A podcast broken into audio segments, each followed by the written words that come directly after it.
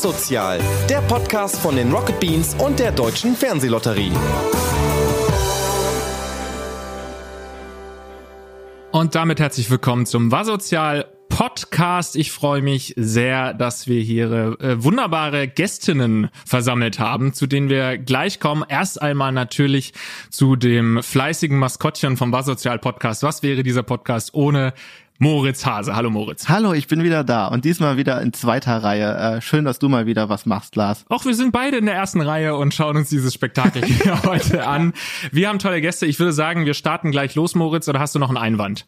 Nee, ich, äh, es ist super interessante Gäste, deswegen freue ich mich, dass sie hier sind. Ja, viele kennen den Begriff Jüdin oder Jude ja nur aus dem Geschichtsunterricht, wo er zumeist dann auch noch mit dunklen Kapiteln ähm, in Verbindung gebracht wird. Die wenigsten Menschen hierzulande kennen eine Jüdin oder einen Juden persönlich und das muss sich ändern. So sieht das auch das Projekt Meet a Jew. Was dahinter steckt, das erfahren wir jetzt von unseren beiden Gästen. Herzlich willkommen, Mascha und Rebecca. Hallo, schön, Hallo. dass wir da sein dürfen. Ja. Ich habe gerade schon mal Rebecca gesagt, vielleicht werde ich dich auch Becky nennen, mal gucken. Nein, das ist ein, äh, du hast gerade erzählt, erzähl mal, wie, wieso nennst du dich Becky oder wieso hat sich das so ein bisschen etabliert?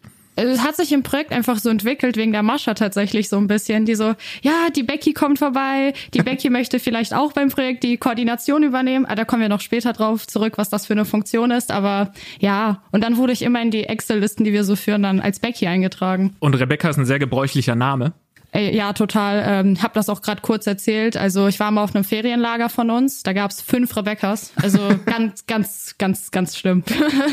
Gut, da muss man dann schon kreative Namen finden, wie zum Beispiel Becky. Ähm, wir sprechen heute über Meet a Jew, aber wollt ihr euch vielleicht ganz kurz mal selbst vorstellen? Was macht ihr? Wer seid ihr eigentlich? Mascha, fang du doch mal an.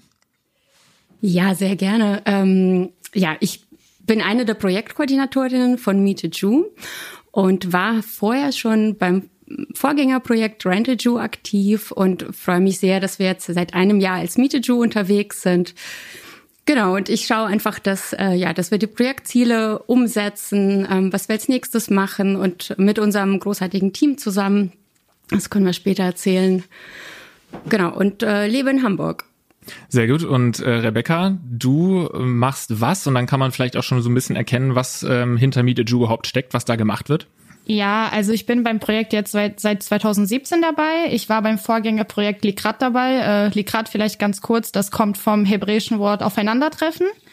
Und äh, als dann Miteju sozusagen verschmolzen ist, bin ich dann auch als Regionalkoordinatorin relativ kurz danach mit eingestiegen. Und was machst du da genau? Ich äh, koordiniere die Termine für den Norden jetzt speziell, also Niedersachsen, Hamburg, Bremen und Schleswig-Holstein und äh, tausche mich einfach viel mit den Freiwilligen aus und bin auch bei Begegnungen als Moderatorin mit dabei.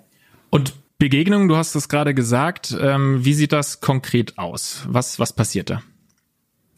Ja, Begegnungen, äh, das ist im Prinzip treffen bei uns zwei jüdische Freiwillige auf eine überwiegend nicht jüdische Gruppe meistens. Und äh, das kann in Schulen sein, in, in Sportvereinen, an Unis, aber auch in, an der Volkshochschule. Und die Idee ist einfach, dass wir aus unserem persönlichen Alltag erzählen. Also wie lebt man das Jüdischsein? Ja, also wir machen keinen ähm, Religionsunterricht, also wir machen jetzt keine jüdische Wikipedia in dem Sinne, sondern wenn wir was erzählen, also ich, ich mache das nicht mehr selbst. Ähm, äh, ich habe das früher sehr gerne ähm, selbst gemacht und dann würde ich jetzt zum Beispiel erzählen, wie feiere ich Hanukkah zusammen mit meiner Familie und ähm, ja, was bei uns auch ganz wichtig ist, ähm, man darf uns alle Fragen stellen. Das ist die oberste Regel. Also es gibt ähm, keine blöden Fragen, ähm, keine verbotenen Fragen und wenn uns eine Frage zu persönlich ist, dann sagen wir das schon. Aber ansonsten sind wir super, super offen und wir freuen uns einfach in den Austausch mit den Leuten zu kommen und auch zurückzufragen, weil wir lernen auch immer von jeder Gruppe. Jede Gruppe ist anders und es ist wahnsinnig spannend. Becky wird es erzählen können, dass ähm, eigentlich keine Klasse oder keine Gruppe gleich ist. Ja, also Meet a Jew, das klingt ja so ein bisschen, als würde man jetzt was total Fremdartiges irgendwie äh, kennenlernen und dass die Leute irgendwie den Eindruck haben, äh, was Exotisches kennenzulernen. Habt ihr auch das Gefühl manchmal, wenn ihr mit Leuten sprecht, dass die jetzt glauben, irgendwie jetzt was total Exotisches kennenzulernen? ich habe mich auch echt oft äh, beschäftigt, warum das so sein könnte. Und wenn man jetzt mal überlegt, äh, wenn es jetzt irgendwie so ein Spiegelcover gibt oder irgendeine andere Zeitschrift, die vielleicht irgendwas über das jüdische Leben berichtet, dann ist das oftmals einfach immer so ein sehr religiöses Bild, ein Mann mit Schläfenlocken, mit schwarzem Hut, mit schwarzem Anzug.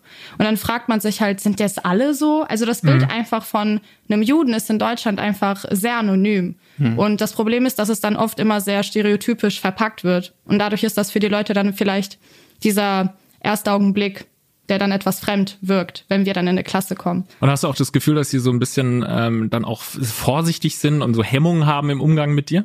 Äh, total. Also anfangs äh, kommst du rein, stellst dich vor, freust dich total, versuchst dann die, Le die Leute mitzunehmen und die sind dann so, okay, was passiert hier jetzt?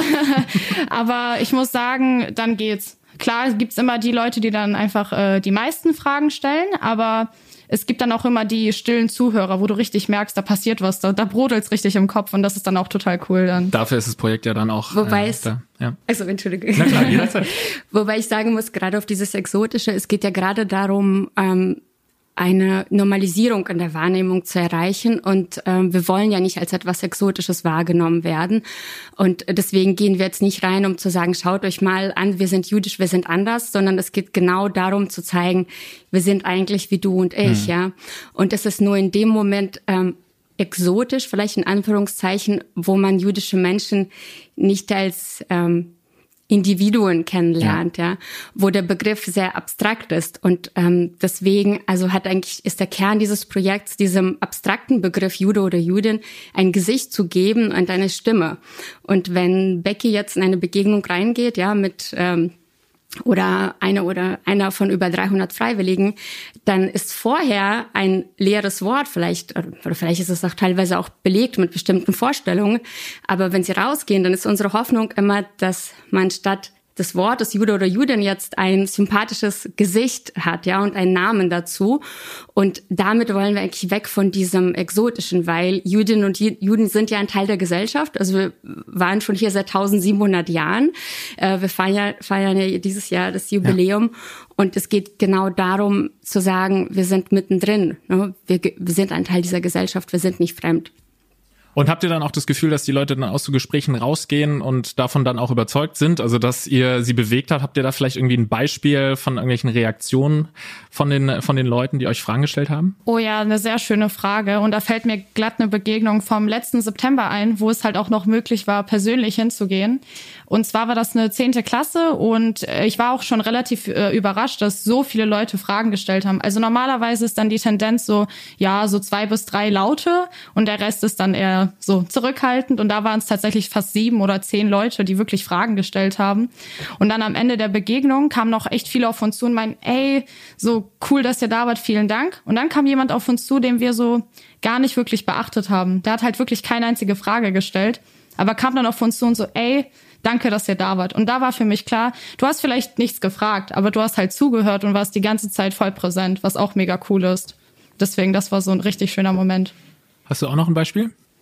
Ja, also wir kriegen ja, also wir erheben ja auch Feedbacks. Das ist für uns gerade, also von der Organisationsseite sehr wichtig, auch um das Angebot immer zu optimieren nach Bedarf. Und es schreiben einfach äh, viele Lehrende oder auch Organisatoren, dass sie das Feedback auch von, von ihren Gruppen bekommen, dass wir so normal sein, ja.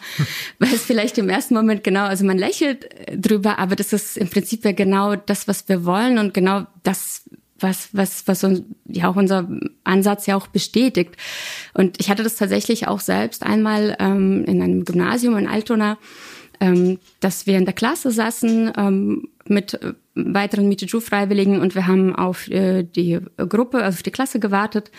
Und dann kamen äh, ein paar Jungs rein und sagten, huch, ähm, sind wir hier falsch? Ähm, sollten doch eigentlich äh, heute Juden kommen. Und äh, wir sagten, ja, wir sind schon da. Und, ähm, und die meinten, echt? Ach so, ihr seht ja gar nicht so aus. Und dann haben wir gesagt, ja, wie habt ihr euch das dann vorgestellt? Und dann haben wir halt drüber gelacht und äh, aber gleich mit denen drüber, also darüber gesprochen, warum es kein bestimmtes Aussehen gibt. Ne? Und genau dieses äh, Klischee, dieses Bild, wie Juden vermeintlich auszusehen hm. haben, wollen wir auch aufbrechen. Und deswegen ist es gut, dass wir darüber sprechen. Also wir wollen das gar nicht wegdrücken oder dass es unter den Tisch ähm, gekehrt wird. Man äh, muss uns auch nicht mit Samthandschuhen anfassen, sondern wenn jemand sagt, hey, ich habe da mal was gehört, hm. könnt ihr mir sagen, ob das stimmt, dann reden wir drüber. Aber das ist ja eigentlich, wolltest du was sagen? Ja, also dieses Bild ist ja eher so ein Bild, was du auch schon gesagt hast, Becky, von so einem orthodoxen Judentum und ihr seid ja immer zu zweit unterwegs und ähm, äh, habt ihr dann auch ähm, jemand, der vielleicht ein bisschen orthodoxer unterwegs, äh, also auch unter orthodoxer ist, äh, nehmt ihr den dann auch mit in eine Begegnung, um auch so einen Unterschied zu zeigen zwischen äh, ja äh, säkulareren eingestellten jüdischen Mitbürgern und äh, orthodoxen? Also wir Total. versuchen das, also wir versuchen ja. das immer zu mischen nach Möglichkeit. Ne? Also es, es gibt natürlich nicht, man muss sagen, dass die, die wenigsten Jüdinnen und Juden in Deutschland heute orthodox oder ultraorthodox ja. sind.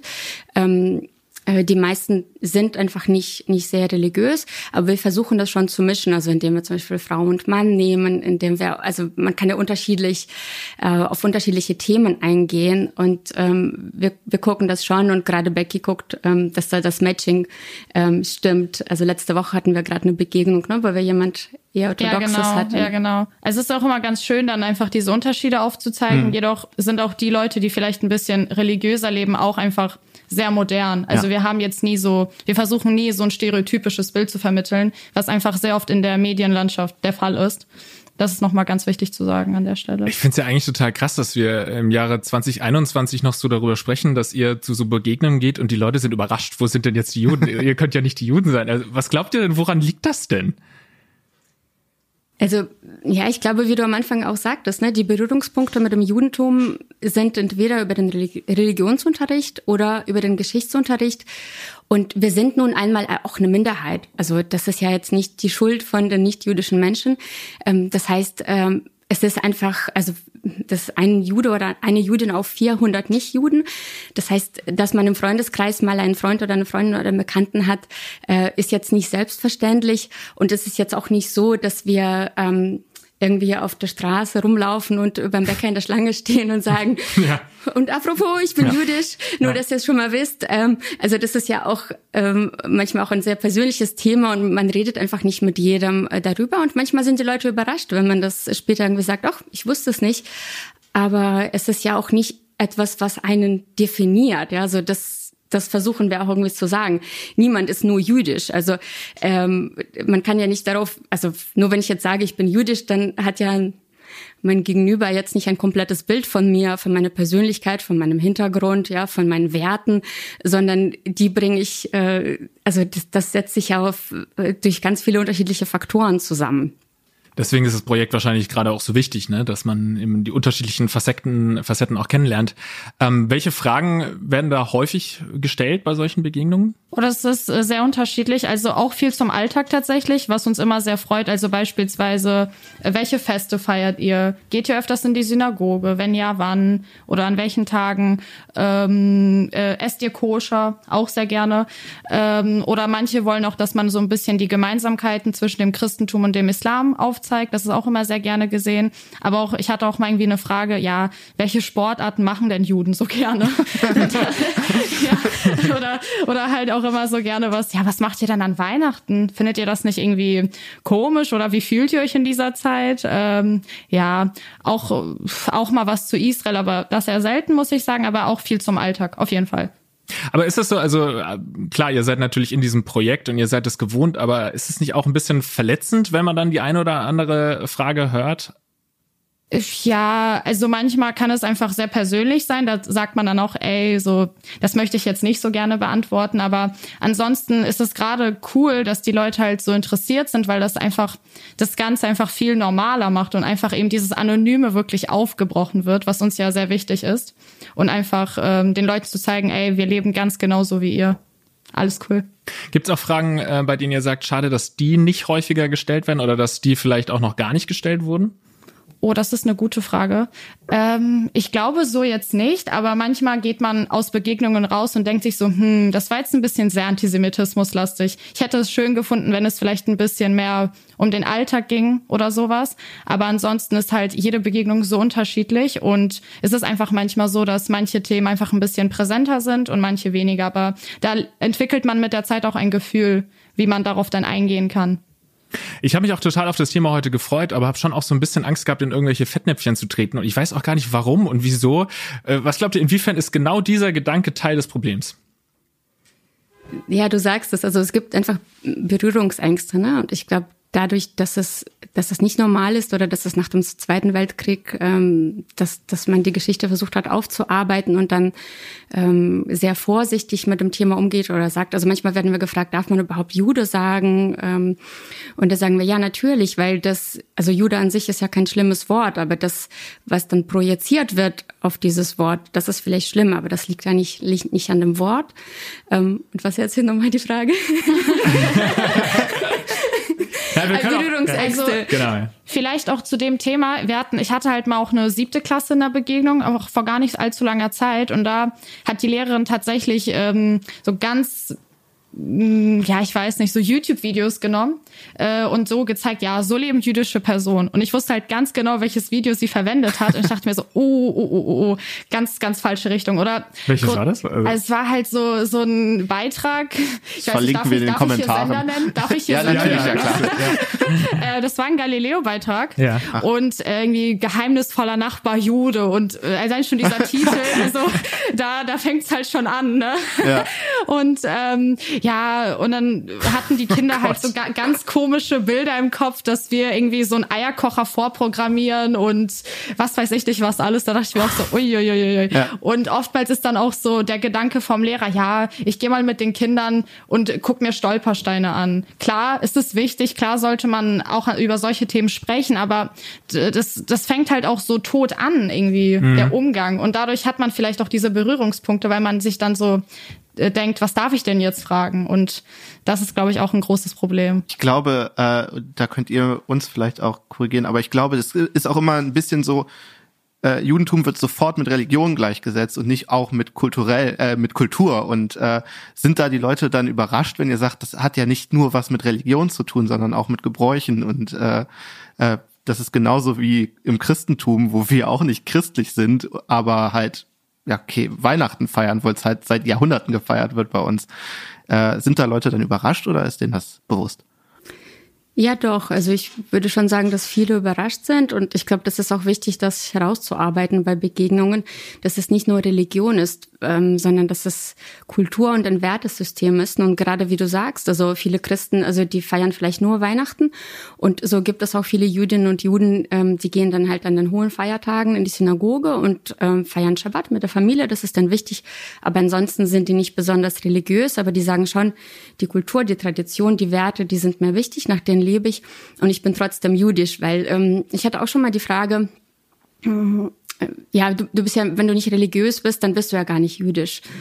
Und ähm, das stimmt so natürlich nicht. Ähm, und ähm, darüber reden wir auch. Also wer ist jüdisch? Ähm, kann man ein- und austreten? Ja, wie ist das auch? Also das sind auch Fragen. Ne? Darf man jemand heiraten, der nicht jüdisch ist? Ähm, ähm, wie ist es dann mit den Kindern? Also schon spannende Fragen. Also die sich gerade auch, also je nach Alter, aber wenn, wenn wir mit Jugendlichen sprechen, dann sprechen ja meistens auch Jugendliche mit Jugendlichen und das sind schon so Themen, die sie bewegen und die sie interessieren. Darf man ein- und austreten? um die Frage gleich mal zu stellen. Ähm, man kann tatsächlich ähm, schlecht austreten. Also man könnte jetzt äh, zu einer anderen Religion konvertieren.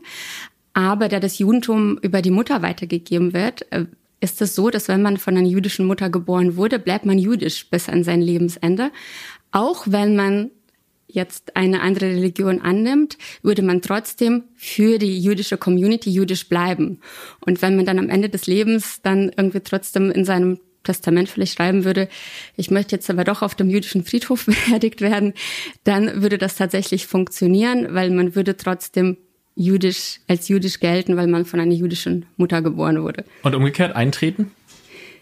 Geht auch, ist recht kompliziert. Also ähm, Judentum ist keine Religion, die missioniert, ähm, aber man kann übertreten, dauert in der Regel recht lange, ähm, so um die drei Jahre. Und am Ende gibt es äh, eine Prüfung, ähm, aber es geht, es funktioniert auch. Wir haben auch Freiwillige, die auch konvertiert sind und ähm, genau, die bei uns auch äh, sehr engagiert sind.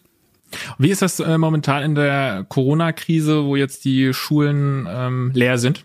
Gibt es da auch die Möglichkeit, dass ihr mit Leuten in Kontakt tretet? Habt ihr euch da was überlegt oder pausiert das jetzt gerade? Oh ja, da habe, kann ich jetzt sogar sehr aktuelle Beispiele bringen. Ich hatte letzte Woche sechs Begegnungen online über Zoom, äh, die wir moderiert haben. Und wir haben jetzt auch so eine Moderatorenweiterbildung eingeführt und so ein richtiges Konzept. Und das funktioniert wunderbar, also besser als gedacht. Und äh, wir öffnen einfach Zoom-Meetings und dann kommen einfach die Klassen rein und dann unterhalten wir uns genauso wie jetzt. Also funktioniert sehr gut. Und gibt's dann eine Altersgrenze oder macht ihr das auch mit äh, Grundschülern oder wie ist da euer Plan? Ich glaube, Mascha Grundschule ist bei uns so eine relativ neue Sparte tatsächlich. Ich hatte persönlich noch keine Begegnung dort, aber Anfragen sind schon da. Mhm. Natürlich konnten die jetzt leider nicht stattfinden, aber das ist dann so ein bisschen einfacher gehalten, weil es ist ja klar, dass Grundschüler sich einfach nicht so viele Daten merken können und einfach noch nicht so viel aufnehmen können. Und so wie ich das jetzt äh, verstanden habe und gehört habe von Erfahrungsberichten, ist das dann eher so äh, tänzerisch, ganz viel, auch viel mit, ähm, also viel spielerisches mhm. Lernen lernen, solche Sachen. Äh, und das ist meistens, glaube ich, auch kürzer. Aber ich glaube, da hast du vielleicht ein paar mehr Daten oder Fakten für uns.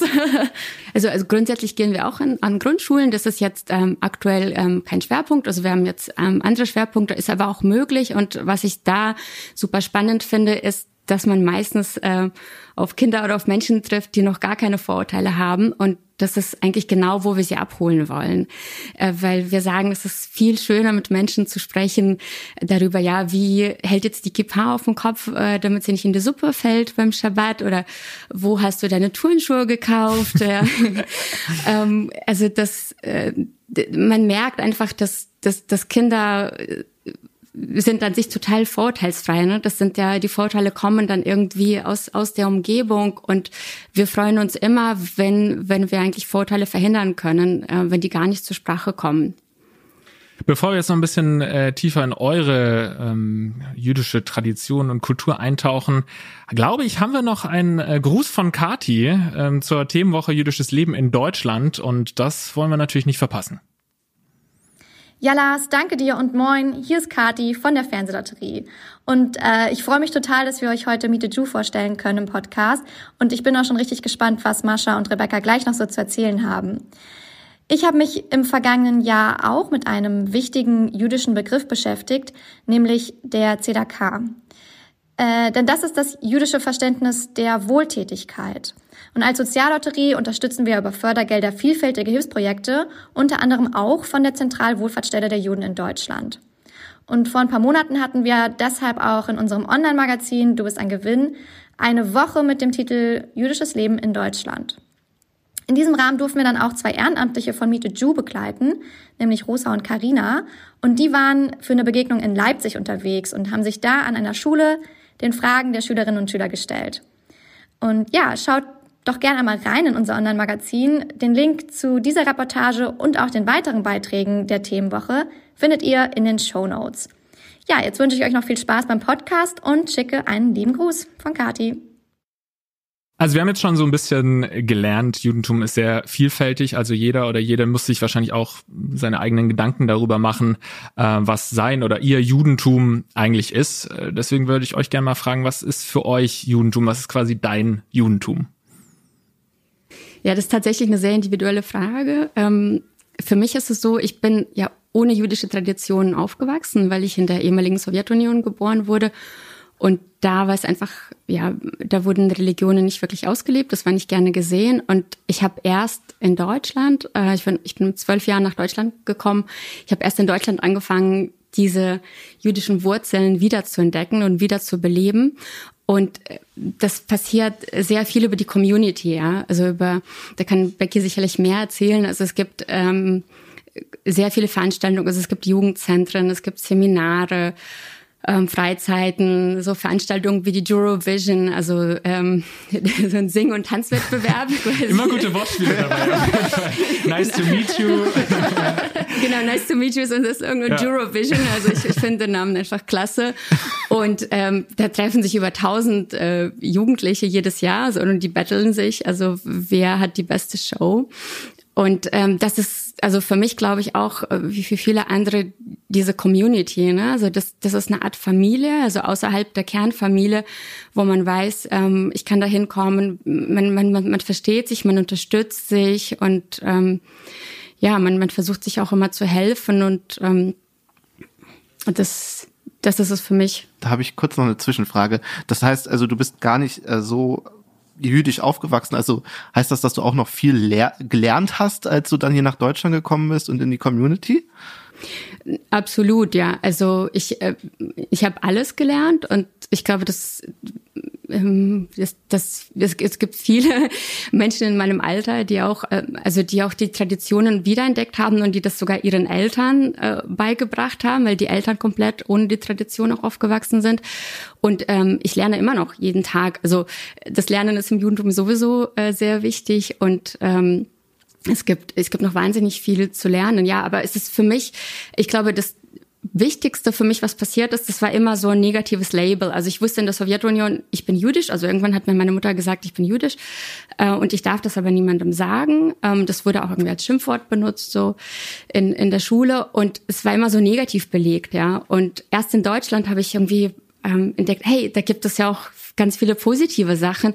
Und ich glaube, das ist einfach für eine Identität wahnsinnig wichtig. Also zu wissen, also nicht fremdbestimmt zu sein durch den Antisemitismus, sondern äh, zu sagen, was bedeutet das denn für mich, ja? Und ähm, ich mag das Judentum und äh, ich lebe das gerne und Antisemitismus, ja, das gehört irgendwie dazu, aber das ist nichts, was es, was mich irgendwie ausmacht, ja, und nichts, was das Judentum ausmacht. Wie schön eigentlich, dass man quasi nach Deutschland geht und dort die positiven Seiten des Judentums äh, erfährt. Wie war das? Du hast gesagt, mit zwölf bist du hergezogen und dann äh, hast du gesagt, Mama, ich äh, würde gern mehr über erfahren oder hast du Freunde gehabt, ein Umfeld? Wie, wie lief das ab?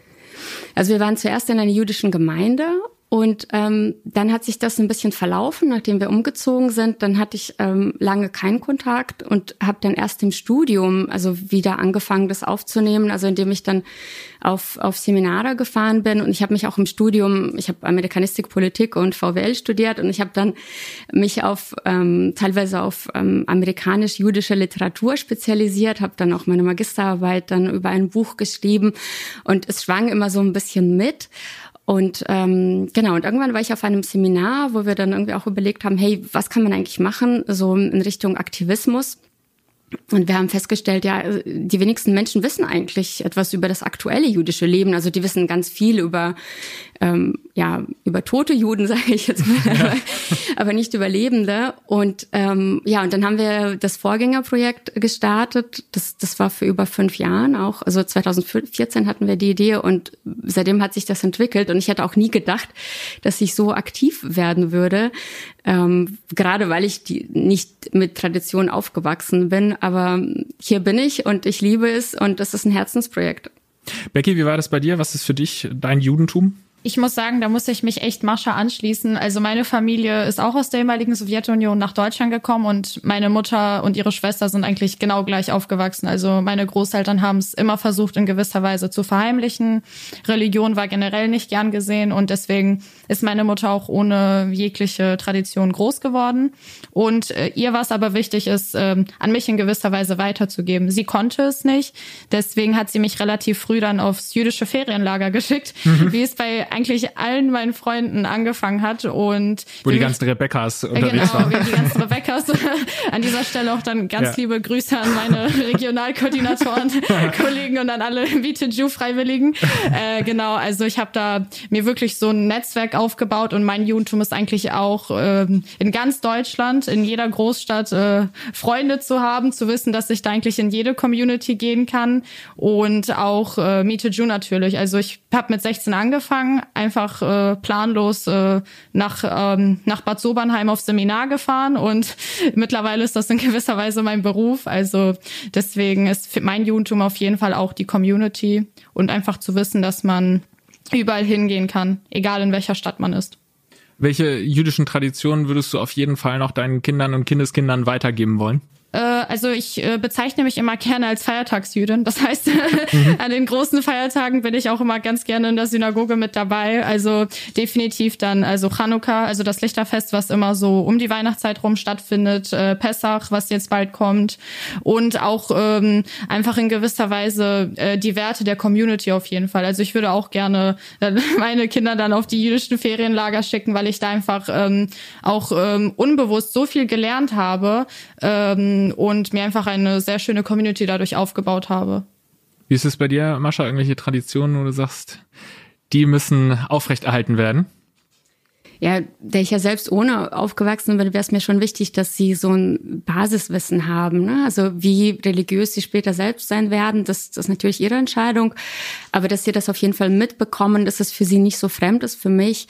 Dann auch der Gedanke, also der Schabbat, ähm, dann wir auch äh, jeden Freitag als Familie ähm, feiern. Ich finde das äh, etwas sehr Schönes. Also wir, wir backen dann auch zwei ähm, zwei, zwei Zöpfe, so, so Brotzöpfe äh, und zünden die Kerzen. Ich finde das sehr schön, auch diese, diese Familienzeit und auch die Werte. Also ich glaube, jüdisch sein ist einfach auch ähm, irgendwo ein großes Stück einfach Mensch sein. Und ich glaube, die Werte, die wir auch in dieser Gesellschaft teilen, ähm, ganz, ganz viel davon ist auch ganz fest im Judentum verankert, ja. Also einfach ein guter, guter Mensch zu sein, äh, anderen zu helfen, ähm, das Leben zu zelebrieren. Und äh, was ich sehr schön am Judentum finde, ist es eine Religion, die sich auf, wirklich auf das Leben fokussiert. Also man lebt nicht jetzt, um später irgendwie ein besseres ähm, Leben in der Nachwelt zu haben, sondern man soll das Leben jetzt im Hier und Jetzt ähm, schön gestalten. Und das ist auch bei uns so, dass wir, also zum Beispiel der höchste jüdische Feiertag Yom Kippur,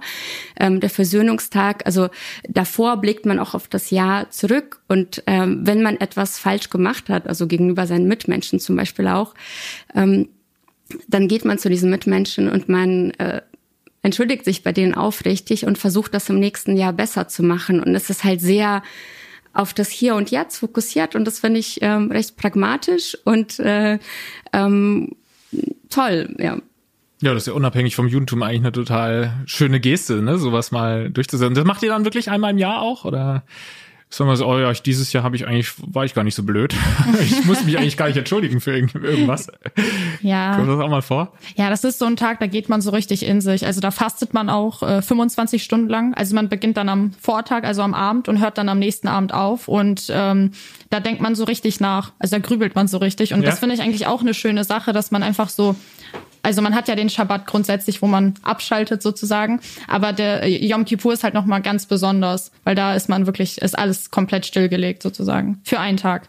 Äh, lasst ihr uns da noch mal ein bisschen eintauchen in den Schabbat. Ihr habt schon angesprochen, ähm, das beginnt freitags, ne? Freitagabends und Ach, dann, äh, du hast schon gesagt, man backt einen Zopfen Brot oder was ist das genau?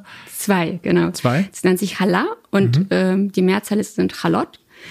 Genau, und das ist ganz typisch. Und dann sagt man halt den, den, den Segen ähm, über das Brot, über Wein und natürlich auch dann, also überhaupt im Schabbat, äh, also wenn man die Kerzen auch zündet, das, das machen traditionell die Frauen. Mhm. Ähm, genau, und dann, dann isst man zusammen, man singt auch Lieder, also das ist auch unterschiedlich, also je nachdem, wie man das in der Familie handhabt. Und äh, ja, es ist ein, ein Tag, an dem man sagt, okay, ich, ähm, ich mache jetzt bewusst auch Pausen. Also viele machen zum Beispiel in der heutigen Zeit dann Digital Detox. Ne? Die schalten dann das Handy aus und sagen, das ist meine Art, irgendwie Schabbat zu machen. Ähm, Klappt das bei euch? Ähm, ähm, eher schwierig, ja, muss ich sagen. Ja, ja. Ähm, aber ich versuche es dadurch, dass ich äh, durch die Arbeit ähm, doch in dem Bereich Kommunikation doch äh, ganz viel am, am Handy bin, versuche ich das schon bewusster, gerade am Wochenende auch wegzulassen. Ist es da bei dir mit dem Schabbat? Also ich ähm, würde jetzt nicht sagen, dass ich mich irgendwie von der Welt abkapsel, Handy aus und das war's. Also ich muss sagen, ich, ich halte mich da jetzt nicht so streng dran. Aber beispielsweise, wenn ich jetzt irgendwie wegfahre auf Seminare, wo der Schabbat gefeiert wird, da mache ich das natürlich einfach auch aus Respekt den Leuten gegenüber, denen das wichtig ist. Also dass ich da jetzt nicht am Handy dattel so vor denen. Ne? das geht natürlich nicht.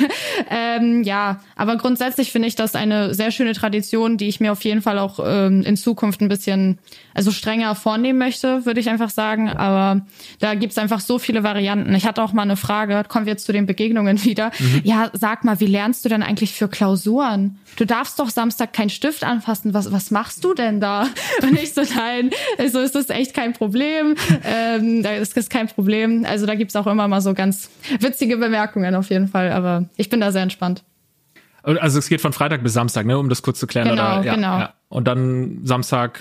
Samstagabend. Also Samstagabend. Da kann man dann Party machen. Ja, ja, total, total. Ja. Also man kann sagen von, von Sonnenuntergang bis Sonnenuntergang. Genau. Genau, Okay. also bei uns beginnen alle Feiertage am Vorabend quasi, weil ähm, man Genau, das ist so wie Menschen früher halt, also es, es gibt einen Sonnen-Mond-Kalender im Judentum, nach dem das geht, und die Menschen früher hatten ja keine Uhr in dem Sinne und die haben sich einfach danach gerichtet, wenn sie dann drei Sterne am Himmel gesehen haben, dann wussten sie, okay, jetzt beginnt der Schabbat.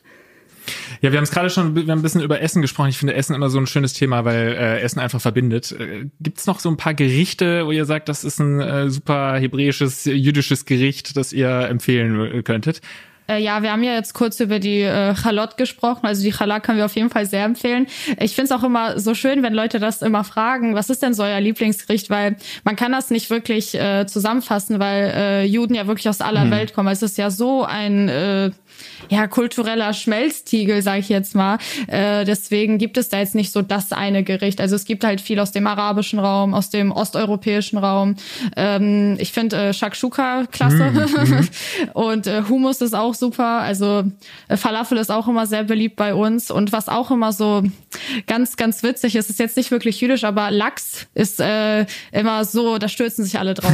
Irgendwo, irgendeine Veranstaltung ist so, ey Leute, da gibt's Lachs. also ich glaube, da fühlen sich jetzt einige angesprochen. Ja, ja. Nochmal Grüße an alle Meet Jew Freiwilligen und alle Freunde der Eurovision. Shakshuka hätte ich nämlich jetzt auch angesprochen, weil ich das äh, vor einem halben Jahr erst kennengelernt habe, weil wir auf dem Sender haben wir auch so ein Kochformat und da hat mir Ilias das Gericht äh, Shakshuka beigebracht. Und seitdem habe ich das wirklich schon äh, drei, vier Mal nochmal neu gemacht. Ist natürlich jetzt nicht, auch nicht nur jüdisch, ähm, auch im arabischen Raum und so. Aber das ist äh, sehr lecker. Gibt es denn solche traditionellen Gerichte an Yom Kippur oder so, wenn man sagt, ja, äh, keine Ahnung, in unserer Kultur, in unseren Kulturkreisen gibt's an Weihnachten Gans oder an äh, Silvester gibt's Raclette oder so. Wie, wie ist das an Yom Kippur oder gibt's da irgendwie ein Gericht, das man da erwähnen kann? Also muss ich dich leider enttäuschen, an Yom Schade. Kippur darf man nichts Ach, essen. Man isst ja gar nichts. Stimmt, stimmt, aber vielleicht danach. danach? Nein, auch nicht? Okay. Ach, äh, ja, da ist da, glaube ich, auch jeder sehr individuell. Also wir hatten auch mal ähm, auf dem Ferienlager, ähm, wo wir, der sich mit der Zerstörung des äh, Tempels überschnitten hat, einen Trauertag, wo auch gefastet wird. Und da haben wir auch mal drüber geredet, ja, wie brecht ihr eigentlich euer Fasten? Da meinten manche, ja, mit einer Suppe. Einer hat gesagt, ja, ich mit einem Burger. Ich so, boah. also es ist halt äh, ganz unterschiedlich. Also es wird sehr gern gegessen. Also ich glaube, wir, also was ja auch typisch ist, sind zum Beispiel, also an, an Pessach sind die Matzen, ne, das ungesäuerte Brot, wobei das jetzt kulinarisch jetzt nicht äh, das leckerste Das ist ziemlich einfach. Muss man durch, sagst du? ähm, man kann aber was Leckeres damit machen. Also zum Beispiel gibt es, man kann die Matzenplatten ähm, wie Lasagneblätter benutzen und kann damit auch backen. Ähm, man kann, es gibt Matze Ball Soup zum Beispiel. Dann macht man das so, also macht man das in die Suppe rein. Das ist eher die osteuropäische Küche. Dann gibt es ein Gericht, das nennt sich gefüllte Fisch. Bin ich jetzt nicht so eine, eine, eine Freundin von. Also ich koche tatsächlich eher, äh, darf ich ein Buch, Kochbuch nennen? Ja, Ja, klar. ähm, sehr gerne nach dem Jerusalem-Kochbuch von Otto Lengi. Ähm, und äh, da sind ganz tolle, ähm, ganz, ganz viele tolle Rezepte, die auch ähm, ja eher aus, aus dem, also ähm, also israelisch-palästinensische Rezepte auch. Und da sieht man auch, also das kann man gar nicht so einteilen, in, dass das jetzt aus Israel oder so, das ist, das ist, das wird einfach in der Region gekocht mit diesen Gewürzen. Und äh, klar, das, das verbindet und es, es gibt auch die Diskussion, wer hat den besten Hummus. Und ähm, aber ich finde, es ist viel besser, wir streiten uns darüber, wer den Hummus erfunden hat, als über andere Dinge. Was gehört in einen guten Hummus? Ja, also auf jeden Fall äh, die Trainer, die Kichererbsen und äh, die, schön mit Gewürzen rein und auf jeden Fall auch so ein Spritzer Olivenöl oben drauf. Sehr, gut. Nicht den von Edeka, den kann ich nicht mehr sehen. Nee, also ich finde auch irgendwie. Hallo, oder von Rewe, die Oder sind auch von schlecht. Rewe. Ich Ja. weiß doch irgendwie nicht, was, was hier irgendwie, wenn man das so fertig kauft, das ist Ja. so sauer. Ja, das ist auch so so, so viel hart, ne? Weinessig Ja. irgendwie. Oh, nee. Ich habe letztens, kurzer Diskurs, ich habe letztens ein YouTube-Video gesehen, dass die in diesen Hummus, äh, der, der so fertig produziert wird, halt auch einfach, äh, äh, wie heißt es, so Baumstückchen packen oder, äh, also, wie, wie nennt man das denn? Äh, Ah, so Holzspäne. ja, so gute Holzspäne, genau. Genau, so, so Holzspäne. Baumstückchen. Ja, so Holzspäne, um das einfach zu strecken. Also es ist Ja. nicht komplett Kichererbsen, sondern sind halt auch noch billigere Zusatzstoffe drin, um das einfach zu strecken, um mehr zu machen. Diese, äh, ja, so, so funktioniert. Nee, sowas machen wir nicht, aber was wir tatsächlich, ähm, wenn ich diesen Deswegen russischen schmeckt's nicht. Einschlag, ähm, äh, ich versuche dann immer so ein bisschen Ja. beizubringen. Also ich habe schon mal rote Beete in Hummus gemacht, ähm, funktioniert auch, also gibt eine schöne Farbe und ähm, ja, und ich, ab und zu mache ich tatsächlich Borsch vegetarisch. Ah. Das, ist auch machen mit wir rote. Beete, ne? Oder? Ja, genau. Ja, unbedingt. Äh, Die werden, ja, was? Ne, ich, ich hätte noch eine neue Frage, Ja. das ein bisschen in ein anderes Thema geht, wenn ich dich nicht unterbreche. Nö, nö, hau raus. Ähm, ich wollte euch beide mal fragen, ob ihr beide Ivrit sprecht, also modernes Hebräisch und beziehungsweise wie ist das so, äh, wenn jetzt jemand neu ankommt in die Gemeinde und zwar jüdische Wurzeln hat, kann man das dann lernen oder wird das angeboten oder ist das schwer, das sich noch drauf zu schaffen? Oh, das ist auch eine gute Frage. Das wäre wir auch relativ oft in Begegnungen gefragt. Also ähm, ich habe es ja gar nicht erzählt am Anfang. Und zwar habe ich nach dem Abitur einen Freiwilligendienst in Israel gemacht. Und da habe ich natürlich ein bisschen lernen können, auch äh, natürlich über die Arbeit. Ähm, aber grundsätzlich ist das jetzt keine Voraussetzung, um irgendwie in eine Gemeinde einzutreten oder sowas. Und ähm, wir haben natürlich Freiwillige, die Hebräisch sprechen, aber das liegt dann einfach daran, dass vielleicht irgendwie ein Elternteil aus Israel kommt und unsere Gemeinde bietet für Kinder Hebräischunterricht an. Oder, oder wenn man zum Beispiel äh, vor seiner Bar oder Bat Mitzvah steht, also ist sozusagen diese Volljährigkeit in der Religion, der Eintritt in die Gemeinde, kann man so ein bisschen auch mit der Kommunion vergleichen. Da hat man Hebräischunterricht ähm, beispielsweise, aber grundsätzlich ist das jetzt keine Voraussetzung. Könnt ihr es? Äh, ja, ein, Ein bisschen, bisschen, ein okay. bisschen. Äh, Habe ich gelernt. Ich kann es ganz okay lesen. äh, und was auch immer ganz witzig ist, unsere Gebetbücher sind ja auch auf Hebräisch. Mhm. Das heißt, wenn man jetzt kein Hebräisch lesen kann, haben wir dann immer noch so eine Seite, wo das Hebräische in Transliteration steht, also mit englischen Buchstaben. Und dann ist das auch kein Problem. Aber ein bisschen, ein bisschen.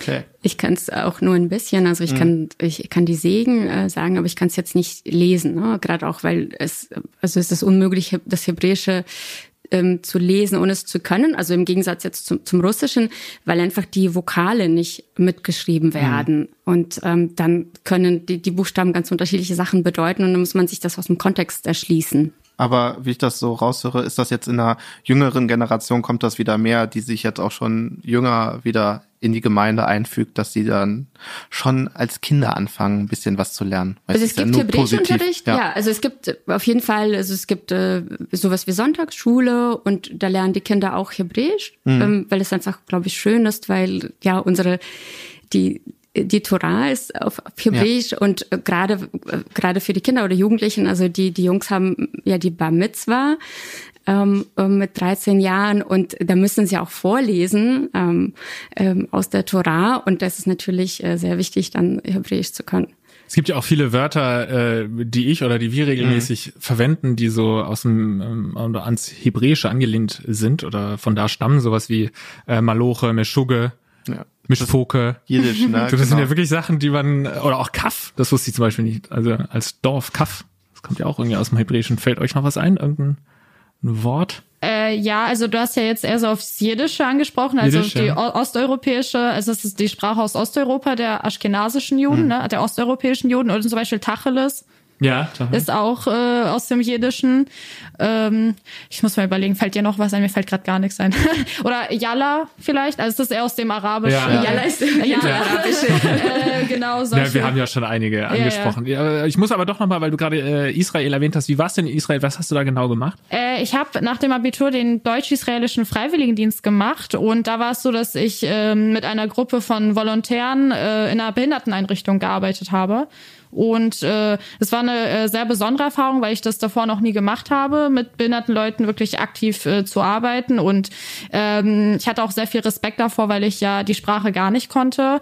Ähm, und ich habe dann einfach auch in der, bei der Arbeit festgestellt, dass es nicht so wichtig war, weil viele Leute konnten da gar nicht sprechen. Und mhm. es war einfach, ähm, einfach die Interaktion, einfach da zu sein, war schon sehr viel wert. Das war super cool. War das für dich irgendwie ein anderes Lebensgefühl, sage ich jetzt mal, als Jüdin in Israel zu leben, im Gegensatz zu als Jüdin in Deutschland zu leben? Ja, auf jeden Fall, weil es einfach, ähm, also ich habe mich dann gar nicht mehr so viel damit beschäftigt, weil wenn ich hier so durch den Alltag laufe, da beschäftige ich mich schon viel mit meiner Identität. Meine Familie kam aus Russland, äh, meine Mutter ist jüdisch, äh, ich bin hier geboren, äh, so wo gehöre ich jetzt hin? Also das ist so ein bisschen immer diese Identitätskrise, die man immer mal wieder hat und in Israel war das einfach mal so weg.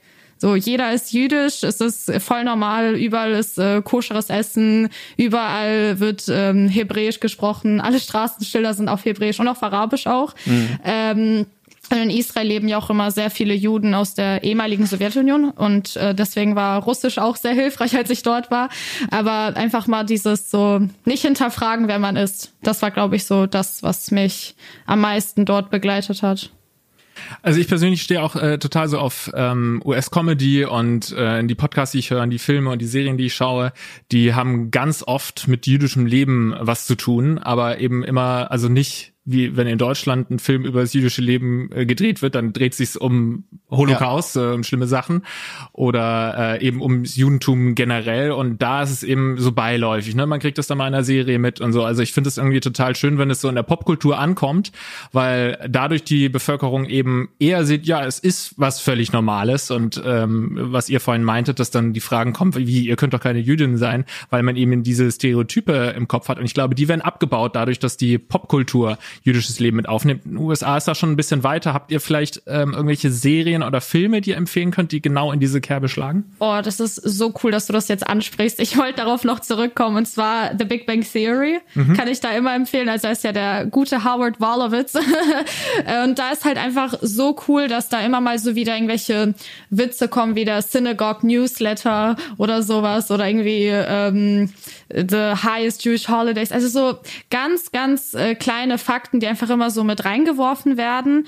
Und äh, da denkst du dir, ey, cool. Und die Leute verstehen das. Und das ist einfach einfach eine ganz normale Persönlichkeit, ein ganz normaler Charakter, der wirklich so mittendrin im Leben steht. Und das ist halt in den Serien in Deutschland noch nicht wirklich der Fall. Und da würde ich mir auch natürlich einen Aufschwung wünschen, dass das so ein bisschen präsenter wird. Also wir brauchen mehr jüdische Stars, ja. Popstars. Es wir haben natürlich auch jemanden, den wir sehr schätzen, der unser Projekt auch unterstützt. Äh, ben Salomo würdet ihr wahrscheinlich auch kennen, jüdischer ja. Rapper, ähm, der sich auch ähm, sehr mit dem Thema Antisemitismus ähm, äh, beschäftigt. Auch sein letzter Song Dieduschka dreht sich auch äh, darum, ein sehr starker Song. Und wir haben letztens bei unserem Online-Camp mit ihm auch drüber gesprochen, ob er eigentlich ähm, sich damit beschäftigen würde, mit diesem Thema Antisemitismus, ob er es wollte, ob er, ob er dachte und er sagt eigentlich nein. Also eigentlich wollte er nie, ähm, also es war nie sein Wunsch, irgendwie über Antisemitismus zu rappen. Ne? Und ähm, eigentlich würde er das gerne einfach Songs mhm. über andere Themen machen, aber weil er das Gefühl hat, er ähm, ja, er muss da auch, äh, ne, also er muss da auch Haltung zeigen und ähm, versucht auch wirklich selbst mit seinem Engagement etwas gegen Vorurteile zu machen, ist dieses Thema sehr präsent. Ähm, aber das bringt einen manchmal auch in diesen Konflikt, weil man eigentlich sagt, ich möchte ja gar nicht reduziert werden auf den Antisemitismus und jetzt beschäftige ich mich doch die ganze Zeit damit. Ähm, das ist, es ist manchmal so eine Ambivalenz, ne? Und ähm, das ist so, wie du sagtest. Also ich würde mir auch wünschen, dass wenn man sagt, ja, ich bin jüdisch, dass jemand sagt, so what, ja, ähm, dass es gar kein Thema ist, ja, dass, äh, dass man weder Berührungsängste hat ähm, noch noch Vorurteile, sondern dass es ganz normal ist und man man einfach weiß, ja, okay, Jüdinnen und Juden leben ja auch in Deutschland, die sind ein ganz normaler Teil der Gesellschaft, die sind nicht fremd, was wir auch nicht, also wir empfinden uns ja auch so nicht. Und dass, dass man auch deutsch und jüdisch ist und dass es etwas Normales ist und dass man nicht gefragt wird, seid ihr jetzt deutsch oder jüdisch, mhm. ähm, was, also wo ich auch immer die Frage zurückgebe und sage, warum muss man das jetzt trennen, ja? Also ich bin deutsch und ich bin jüdisch und das ist für mich total kompatibel. Und ich glaube, was wir in Deutschland sehr oft machen, wir versuchen immer die Leute irgendwie, wir, wir zwingen sie immer zu, sich zu entscheiden, was bist du denn jetzt? So. Ja. äh, ja oder nein, sag mhm. doch mal. Und äh, manchmal muss man die Frage einfach in Frage stellen. Jetzt hast du es gerade schon äh, angesprochen, das ist natürlich ein Themenblock, den äh, wir nicht ignorieren können, Antisemitismus. Ähm, habt ihr das vielleicht schon persönlich auch erfahren, eure Erfahrung mit Antisemitismus? Mm, also ich, da kommen wir, glaube ich, wieder auf die Bäckerei zu sprechen, die Mascha vorhin erwähnt hat. Also ich laufe jetzt auch nicht durch die Gegend und äh, bin jetzt bereit, mich jedem als jüdisch zu outen. Deswegen so in meinem Alltag äh, passiert mir das gar nicht und ist mir auch äh, zum Glück noch nie passiert. Aber so in der Schulzeit, ähm, ich war die einzige jüdische Schülerin an meiner Schule und da war ich in gewisser Weise auch ein bisschen ähm, ja, nicht anonym, aber als ich dann gesagt habe, dass ich jüdisch bin, da war es direkt so, oh, ähm, okay. So, und die, die Leute wussten dann irgendwie nicht so wirklich, wie sie das dann einordnen sollten, aber es hat sich eigentlich relativ schnell gelegt. Aber es gab dann immer mal so ein paar, ja, ein paar Witze, ne? Äh, genau, aber so grundsätzlich im Alltag passiert mir das nicht. Also ich krieg schon einfach über die Arbeit, auch über Social Media ähm, sehr viel mit. Natürlich auch ähm, Erfahrungen von den Freiwilligen, ähm, wenn sie erzählen. Und äh, es ist immer sehr traurig zu hören, ne, dass das immer wieder passiert. Es gibt bei uns auch Freiwillige, die die Kippa tragen und äh, die auch schon unangenehme Erlebnisse hatten. Ähm, ich selbst hatte jetzt äh, zum Glück keine schlimmen Erlebnisse. Also wenn dann auf Social Media oder so ja Bemerkungen vielleicht aus so einem Bekanntenkreis, wo man sagt, okay, das sind jetzt nicht die Menschen, die mir besonders nah sind, da kann ich ähm, ja drüber hinwegsehen.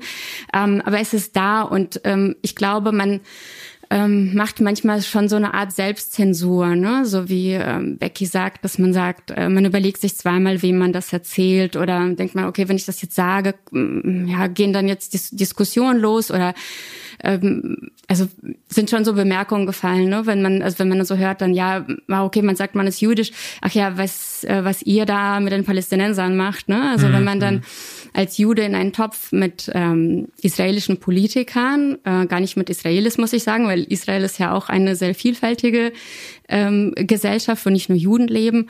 Wenn man da so in einen Topf geworfen wird und gleich so mit verhaftet wird, dann ähm, finde ich das schwierig. Und äh, manchmal nimmt man sich einfach selbst zurück oder denkt, okay, ich ähm, verkaufe jetzt hier ein Regal über Kleinanzeigen und okay, ich nehme jetzt mal so die Menorah aus dem Regal, ne? Okay. Bevor ja. ich das fotografiere. Und man merkt schon, dass man einfach vorsichtiger ist. Ähm, ja, und das ist schon, das ist schon schade, weil man möchte sich eigentlich nicht, man möchte sich nicht verstecken. Wir gehen ja sehr offen damit um mit diesem Projekt, weil wir uns einfach hinstellen mit unserem Gesicht, mit unserem Namen und sagen, wir sind ein Teil dieser Gesellschaft und ähm, uns ist es auch wichtig, uns nicht nur gegen Antisemitismus einzusetzen, sondern wir sagen, okay, ähm, ist es eigentlich manchmal austauschbar, diese Muster der Diskriminierung oder Ausgrenzung. Ähm, deswegen sagen wir immer, es geht nicht nur um Juden, ja. Also äh, das ähm, das, das, deswegen ähm, ist es, also es geht tatsächlich um die Werte, wie wir miteinander umgehen. Das ist natürlich schon schade, wenn man äh, schon zweimal überlegen muss, inwiefern man nach außen geht mit seiner Kultur, mit seiner Religion. Und ich meine, die, die Schüsse in Hanau und Halle sind gerade erst verklungen sozusagen. Habt ihr das Gefühl, dass das gerade so ein bisschen aufflammt, wieder Antisemitismus, oder war der nie weg? Ich glaube, er ist sichtbarer geworden. Also einfach die Grenze dessen, was man sich traut zu sagen mittlerweile. Und das hat sich schon in den letzten Jahren sehr bemerkenswert entwickelt. Die wurde schon stark verschoben. Hm. Und ähm, ich glaube nicht, dass der Antisemitismus je weg war. Also es gibt ja auch Studien dazu, dass man sagt, es gibt immer, gab immer einen Prozentteil der Bevölkerung, die latent auch antisemitisch waren. Aber es ist viel ähm, man zeigt das viel offener. Und ich glaube, dadurch, dass einfach über, also Social Media da manchmal wie ein Brandbeschleuniger funktioniert und man Inhalte teilt, die, die ungefiltert sind, denen niemand widersprechen kann, das ist natürlich sehr schwer, dem, dem entgegenzutreten, ja, weil, ähm, wie viele Begegnungen können wir machen? Wir sind ein großes Projekt, ja, beim Zentralrat der Juden, der uns toll unterstützt. Ähm, aber wir können nicht alle Menschen erreichen und äh, wir brauchen da einfach die Unterstützung von allen, ja. Ja, man, äh, ihr habt schon gesagt, man kann den Anfeindungen natürlich ein bisschen aus dem Weg gehen, indem man einfach nicht beim Bäcker sagt, hallo, ich bin übrigens Jüdin. aber nun seid ihr natürlich in gewisser Weise jetzt in der Öffentlichkeit. Vielleicht eine blöde Frage, aber habt ihr auch Angst davor, damit jetzt quasi so öffentlich zu sein?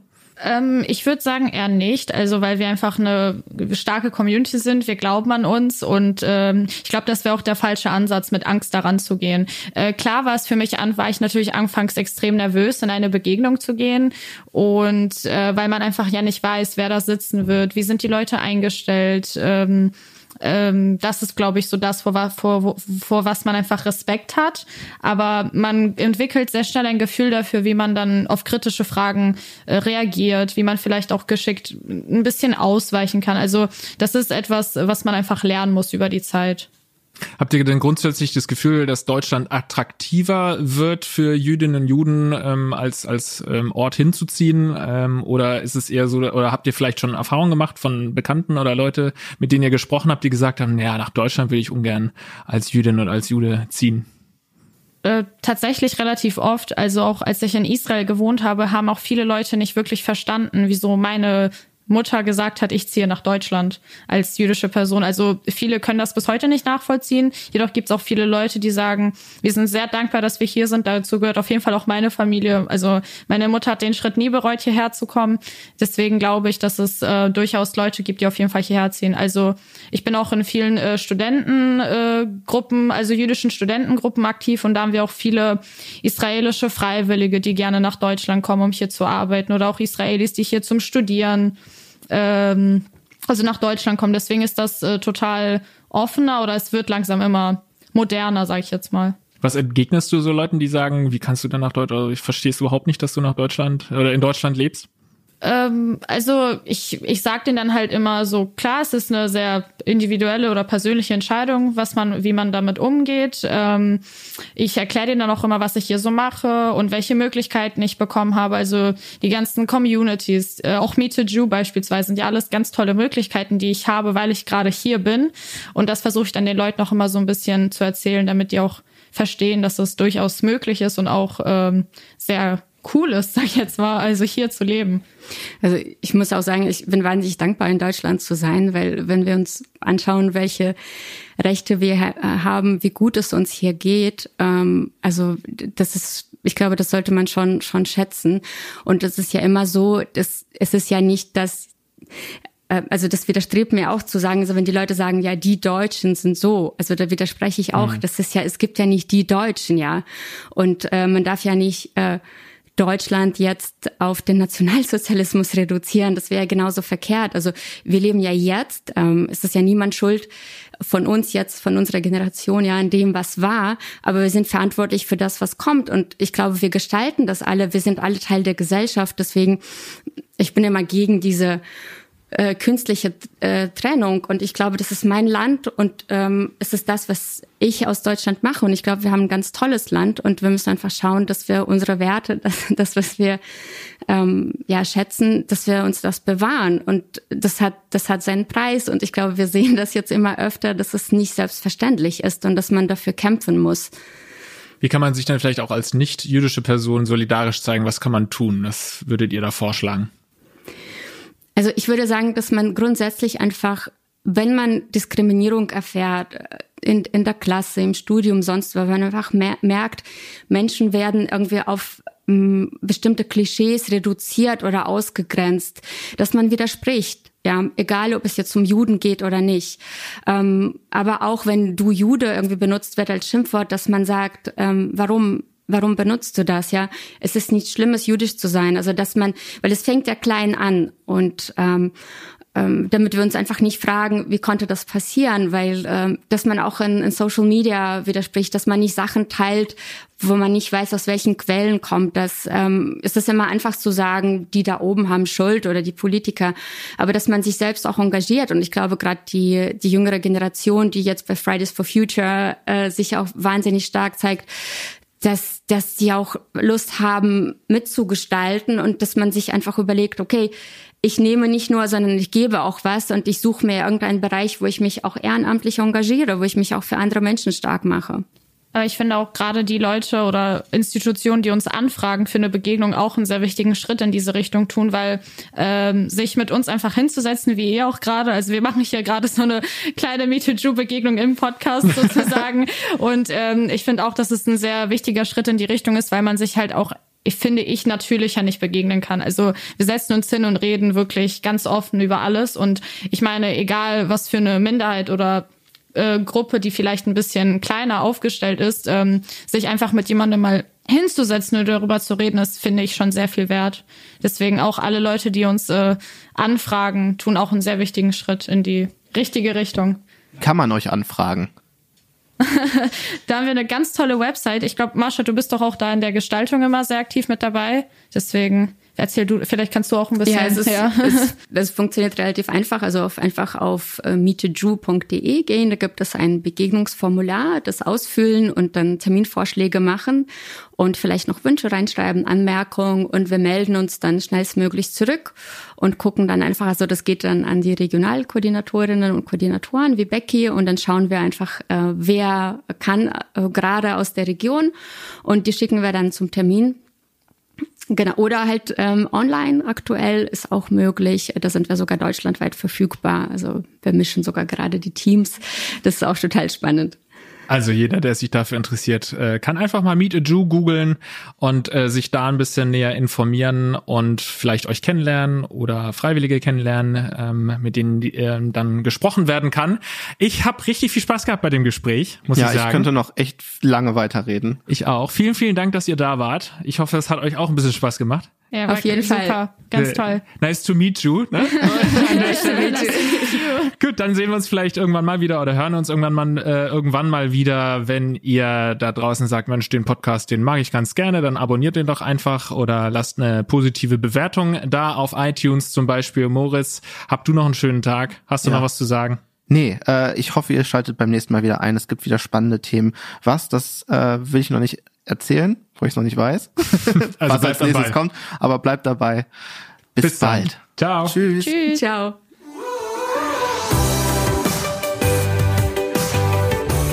Den Was Sozial Podcast findet ihr auf rocketbeans.tv slash podcast sowie auf Spotify, iTunes und allen gängigen Podcatchern. Dieser Podcast wurde produziert von rocketbeans.tv in Kooperation mit der Deutschen Fernsehlotterie.